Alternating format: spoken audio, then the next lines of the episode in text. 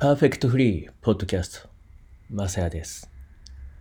少し目を休めて耳だけの世界を味わってみてください。突風が吹き荒れています。僕がいるところは。そして、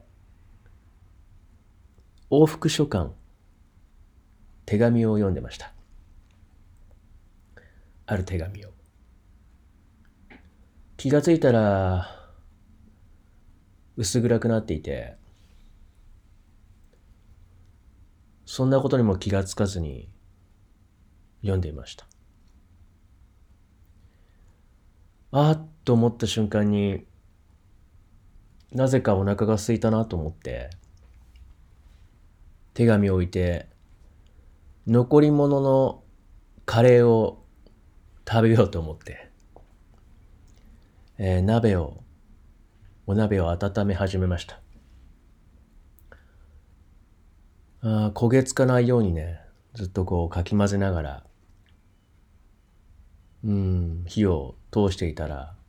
なぜかふと僕の小さい頃おばあちゃんの姿がいきなり見えて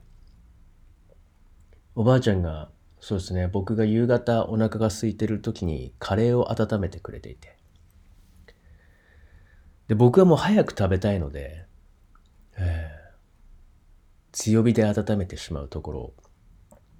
おばあちゃんが弱火で時間をかけながらずっと混ぜてるんですね。で僕がそれにやきもきしながらいる風景なんですよね。ちょっと待ってなさいとか言われながら。そうしてるうちにリビングにおじいちゃんが降りてきて、えー読書を始めているような。薄暗くなってきてるのにまだリビングには電気がついていないような。そんななんでしょう。黄昏時なんですかね。そんなことをふと思い出してなんでこんなことを思い出してるんだろうなんて。思ったんですが、えーその手紙って言ってるんですけどえーっとこの副書簡は、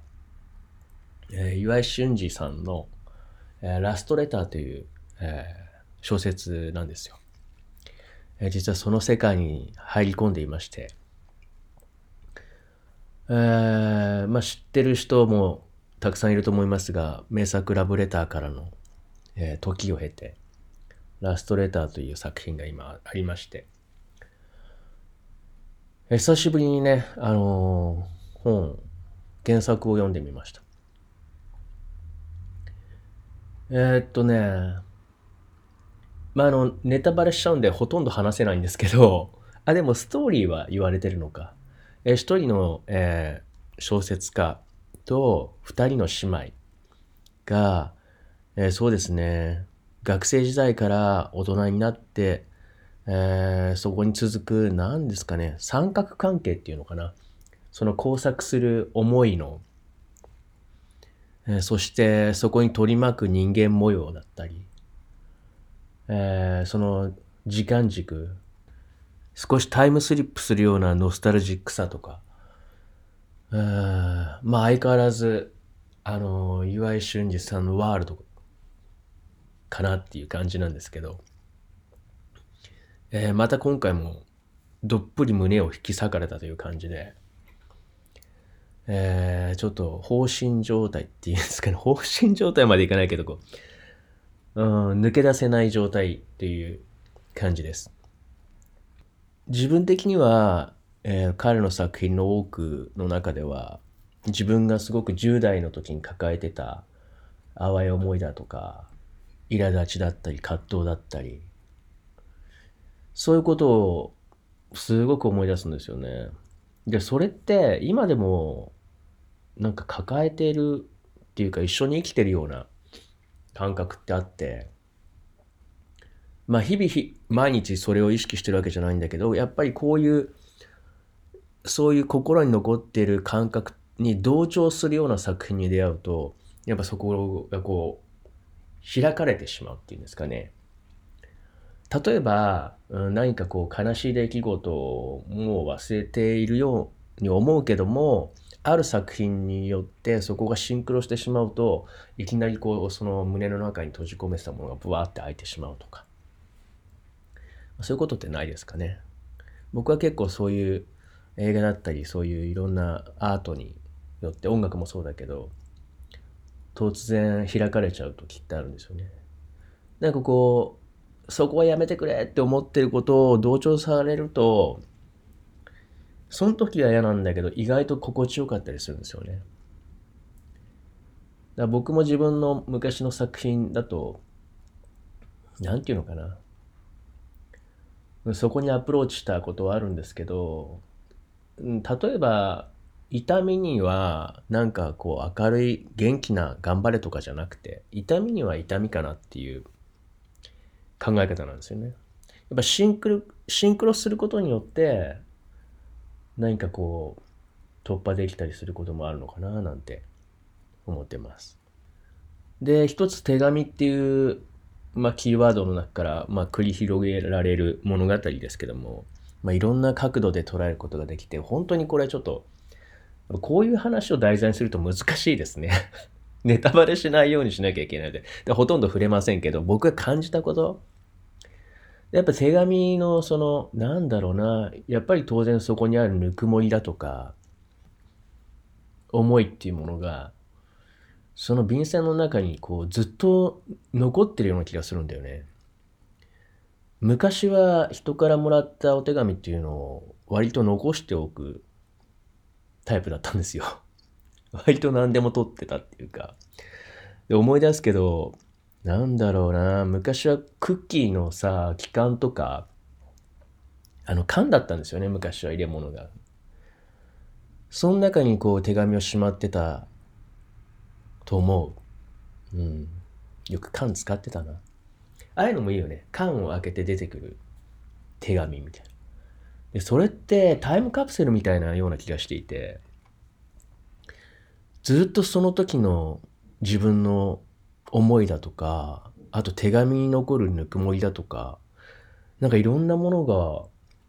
そのまま残ってるなっていう感じがするんですよね。ちょっと今多分おそらく僕はそれに触れることがほとんどできないような気がするんですけど、もしかしたらちょっと、あ、こんなとこにあったんだみたいなのに出会えたら、それはそれでいいかなと思うけども。いやそういうのに触れる時って、何かタイミングっていうか、わからないけど、突然やってくるじゃないですか。その、パンドラの箱じゃないけど、それを開いてしまう時に。そういう時に意外と、人生の不思議な数奇な巡り合わせってあったりするのかななんて。もう一つなんか少し思い出したことがあって、えーこれ、その姉妹との恋愛物語なんだけども、えー僕もちょっと思い出したんだよね、急に。えーそんな似たようなことがあったな。全然話とは違うんだけどね。あのー妹さんの方にちょっと好意を持たれていることがあったなと思って、えー中学生ぐらいだと思うんだけど、これね、えっと、二人いたんですよ。その、友達の妹っていう立場でっていう。これ、自慢話じゃないですからね。僕の淡い思い出話ですからね。で、えーそうだな、一人はお姉ちゃんがすごくサポートしていて、うちの妹がね、みたいな。で、こう、なかなか言えない妹の気持ちをお姉ちゃんが言って代弁してるわけなんですよ。で、二人でこう、突然家に来たりとかして、僕が卒業だからジャージくれだとか、なんかそういうことを妹が言えないんですよね。あれって今考えるとなんかすごくロマンティックな絵だね。はい。そしたら数年後に、えー僕が学校にね、卒業した学校に訪れた時に、えー体育祭でね、僕の男のジャージですよ。色が女の子と違うんで。それを着たとこを見かけたのは嬉しかったですね。だって僕がまさかその時に、えー運動会に顔を出すなんて知らないわけじゃないですか。あの時はちょっとなんか、あって思いましたね。それ一つ思い出した。もう一つは、本当にもっと、もっとちっちゃい時から僕を知っている子で、保育園の時かな。それで、えー、僕が行ってた保育園に自分の息子も通うことになったんですよ。えー、その時に本当に古い先生がまだ少し僕を知ってる先生が残ってて、あ、まさやくんが帰ってきたみたいな感じで結構、なんだろう、嬉しかったんですけど、その時。そしたら、その僕に好意を持ってたその友達の妹が、そこで先生やってたんですよ。まだ成り立てほやほやみたいな。研修だったのかな？なんかちょっとそんな感じだったけど。まあそしたらまさかね、僕の息子を、まあ、見ることになるっていう、えー、これも不思議な、数奇な巡り合わせかななんて、ちょっとそんなことを、えー、突然思い出しながら、この物語と、えー、懐かしい思いに浸っていました。手紙っていいよね。なんか昔の段ボールでも漁ってみようかな。何か見つかったりして。えとてもいい作品なので、皆さんもぜひ手に取ってみてください。少し一人旅に出たいような気分です。背景、パワフリーリスナーの皆様。いつも僕の一方的な手紙を読んでくれてありがとう。このメッセージでみんなが様々な思いを巡らしてくれれば幸いです。特に返信はありませんが、もし何かがありましたら、その時はこの住所へ、perfectfree885 アットマーク gmail.com まで、またお手紙書きます。それでは、今日もスペシャルハッピーな一日をお過ごしください。マサヤでした。